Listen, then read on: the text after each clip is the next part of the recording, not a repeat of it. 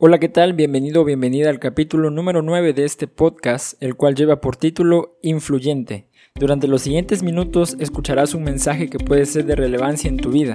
Quédate, escucha y comparte.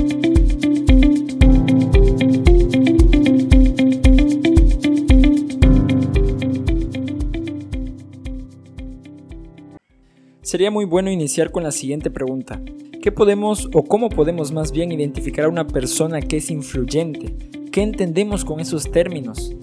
A menudo cuando hablamos de esta palabra, nuestra mente vuela al ámbito político para referirnos a una persona que cuenta con contactos y con personas que están ubicados en puestos específicos, que de alguna u otra manera le traen algún bien o algún favor para, para su propia conveniencia.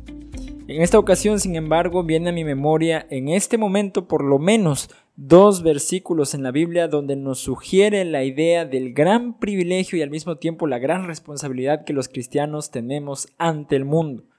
Hoy en día es muy común escuchar la palabra influencer para referirse a un personaje que destaca en determinada red social o en algún otro medio de comunicación a tal grado que la opinión de éste sobre determinado tema influye de manera directa en el grupo de personas que le sigue. Si lo pensamos un poco más a fondo, desde cierto punto de vista todos tenemos cierta influencia en determinado grupo de personas, el cual puede estar en el ámbito que nos movemos, por ejemplo, el trabajo, la escuela, la iglesia.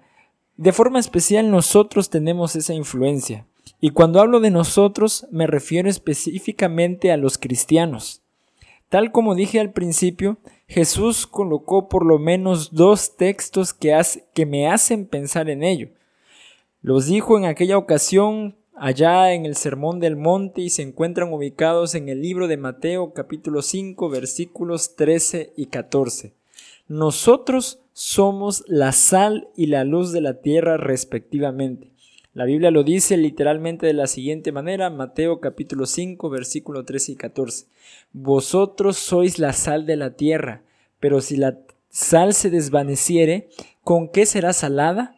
No sirve más para nada, sino para ser echada fuera y hollada por los hombres. Vosotros sois la luz del mundo. Una ciudad asentada sobre un mundo no puede esconderse. Cuando hablamos de la sal podemos mencionar los siguientes puntos que yo quiero enlistar en, este, en esta ocasión. Sabes que en los tiempos antiguos, como es el caso de Palestina en los tiempos de Jesús, la sal era de un uso bastante común. Sin embargo, podemos enlistar básicamente dos de sus usos especiales, sazonar y conservar.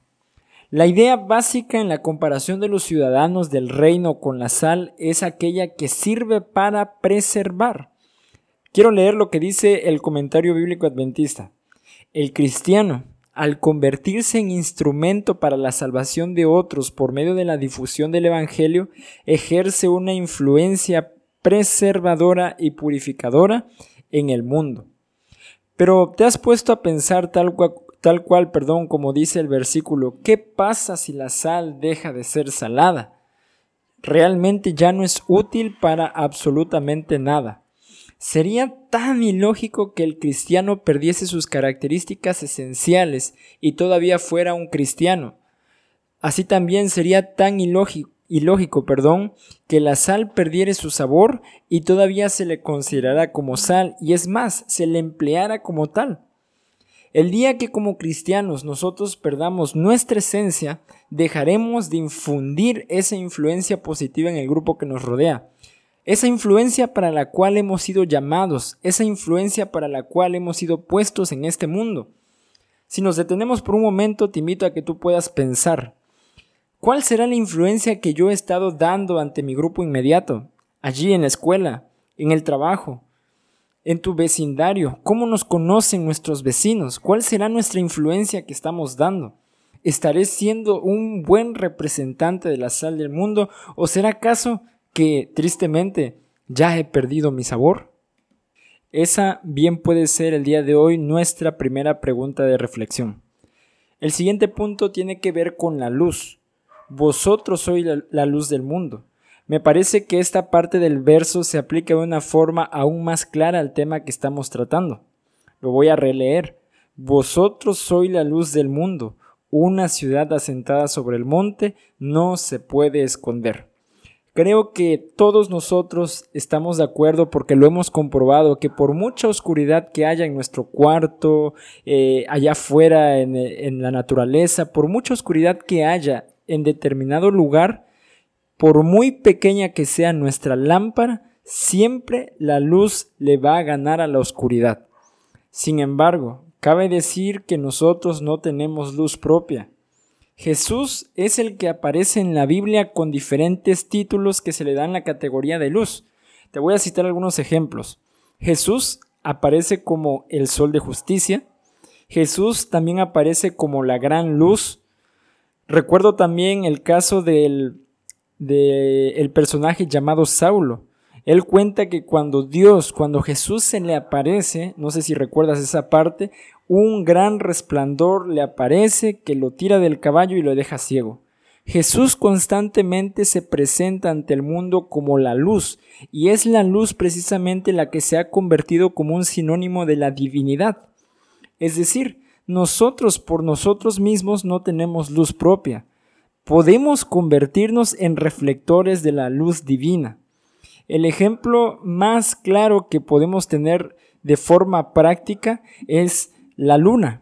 Así es, nuestro satélite natural es precisamente un ejemplo bastante práctico de esto que estamos mencionando. La Luna no cuenta con luz propia. Hemos escuchado sobre eso en los libros, en los reportajes. La Luna simplemente refleja, perdón, la luz solar y dependiendo su posición en su órbita es que nosotros podemos ver las diferentes fases lunares. Sin embargo, toda la luz y toda la brillantez que en su momento hemos visto en la luna es precisamente del sol y la luna solamente es el reflector de esta luz. Mira lo que dice Isaías 60. Dice el versículo 1, levántate y resplandece porque ha venido tu luz y la gloria de Jehová ha nacido sobre ti. Nosotros sabemos y reconocemos que la luz verdadera solamente proviene del cielo, pero en la medida que nosotros estemos cerca de Cristo, podremos reflejarla como si fuese nuestra luz. Aquel cristiano que es luz, aquel cristiano que ha reflejado correctamente la luz de Cristo, no lo puede ocultar. El versículo lo compara con aquellas ciudades. En el tiempo bíblico las ciudades estaban puestas sobre los montes, en las montañas, en las partes altas. Aquellas ciudades no se podían esconder, se podían ver desde grandes distancias. Aquel cristiano que es luz no se puede ocultar. Él es el único que habla diferente en medio de un grupo donde las palabras altisonantes resuenan. El cristiano que es luz es el único que no soborna a la policía cuando es detenido por alguna infracción. El cristiano que es luz no participa en actos de corrupción a pesar de que el resto del grupo sí lo haga. El cristiano que es luz cuida del planeta, no tira la basura en la calle, practica valores, es respetuoso, realmente todo lo que hace ejerce una influencia poderosa en la vida de quienes le rodean, porque la luz, queridos amigos, la luz, en efecto, no se puede ocultar. Piensa por un momento en esta ocasión. ¿Estoy siendo luz? ¿Estoy siendo la sal del mundo? ¿Qué influencia estoy dejando en las personas que me rodean? Realmente esto es una espada de dos filos. Podemos hacer una gran obra de influencia positiva en las personas cuando miran nuestro comportamiento cristiano, cuando miran nuestra forma diferente de hablar, pero también podemos ser todo lo contrario cuando no cuidamos esa parte y en vez de ser influyentes para bien, estamos influyendo equivocadamente. Sabes que no se necesita ser famoso, no se necesita ser influencer, como mencionábamos al principio. Todos, de alguna u otra manera, somos influyentes en determinado grupo. Y te invito para que pienses y reflexiones en esto que hemos tratado el día de hoy. Analiza el lugar en donde te desenvuelves y comencemos a hacer un cambio si es que no lo hemos hecho o empecemos nuevamente a hacer aquellas cosas que hemos dejado de hacer y te invito para que seamos influyentes para honra y gloria de Cristo Jesús. Así como allá en Tesalónica el libro de los Hechos menciona que a los cristianos se les llamó estas personas que trastornaron al mundo, que trastornan al mundo.